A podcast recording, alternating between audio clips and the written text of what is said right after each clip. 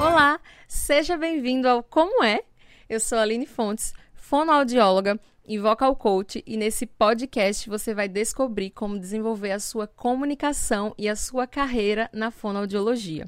E hoje nós vamos falar sobre a relação de amor e ódio com a sua voz. Que estranho, essa não é a minha voz. Não gosto de ouvir a minha voz no áudio. Minha voz é bem diferente do ao vivo. Você já deve ter ouvido alguém falar que não gosta da voz ou conhece algum amigo que não grava áudio de jeito nenhum. A realidade dói, né? Brincadeiras à parte, eu quero dizer que essa estranheza é muito comum. Mas por que isso acontece, Aline?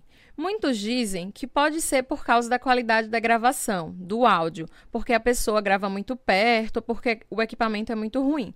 Eu discordo dessa teoria, até pode ser que um gravador muito ruim altere a qualidade da voz, but o que acontece é que quando produzimos um som, quando falamos, a nossa voz que sai aqui das pregas vocais, que fica aqui no nosso pescoço, na laringe, ela ecoa pela, pela nossa cabeça, pelas cavidades como laringe, faringe, boca, nariz.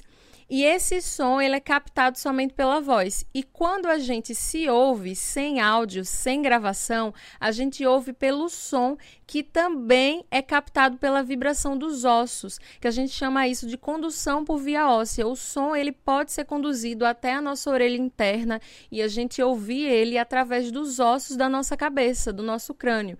E o áudio, ele tem a voz, o som que sai somente pela boca. Por isso essa diferença. No áudio, o som é somente aquele som que sai da sua boca, do som que você está produzindo enquanto você fala, e quando você está falando, você ouve aquela voz, aquele som que está saindo da sua boca e o som que está sendo captado pela vibração do osso, pela vibração do crânio. E abrindo o coração para vocês, eu também não gostava da minha voz, não suportava me ouvir. Achava minha voz muito infantil, muito nasal. Antes de gravar esse podcast, por exemplo, eu fiz os meus exercícios vocais adequados para mim, para minha qualidade de voz, para deixar essa voz nesse timbre que eu gosto.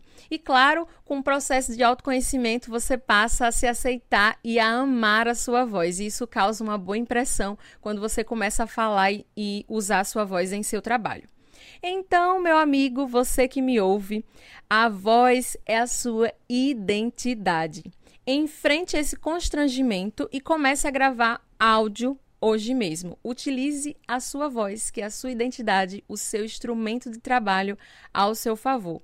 Então, ouça agora atentamente as, minha, as minhas dicas para você que quer gravar áudio, que quer usar a sua voz de forma eficaz, a sua comunicação de forma efetiva no seu ambiente de trabalho, nas suas relações pessoais.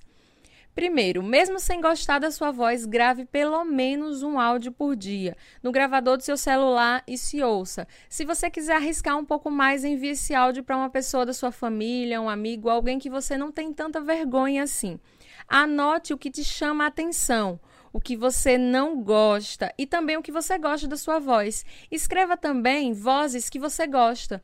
O que é uma voz bonita para você? Como eu falei, o autoconhecimento é muito importante, até mesmo para você passar a mensagem que gostaria de passar através da voz. Como assim? Às vezes a gente fala achando que está passando uma impressão de alegria, por exemplo, mas a gente está passando uma impressão de preguiça. Então, para você descobrir isso, você precisa se ouvir e se autoanalisar. A próxima dica é: não grave áudio mais de 5 minutos, pelo amor de Deus, ninguém merece áudio grande. Se for pelo Telegram, tudo bem, porque lá a gente tem a opção de aumentar a velocidade do áudio, a gente consegue ouvir isso muito mais rápido. Mas não faça isso pelo WhatsApp, por favor. Tente e se esforce para ser objetivo. Objetividade é uma qualidade das pessoas que conseguem ter uma comunicação eficaz. Tem gente que grava áudio, por exemplo, e fica. É, uh, aí. Fica utilizando expressões que não querem dizer nada e não sai do lugar. Ou melhor, grava um áudio que poderia ser uma mensagem tipo, uma mensagem escrita tipo, entendi, ok, beleza, vou fazer. Para que gravar um áudio com uma frase? Escreva, acho que é melhor, fica mais objetivo, mais prático.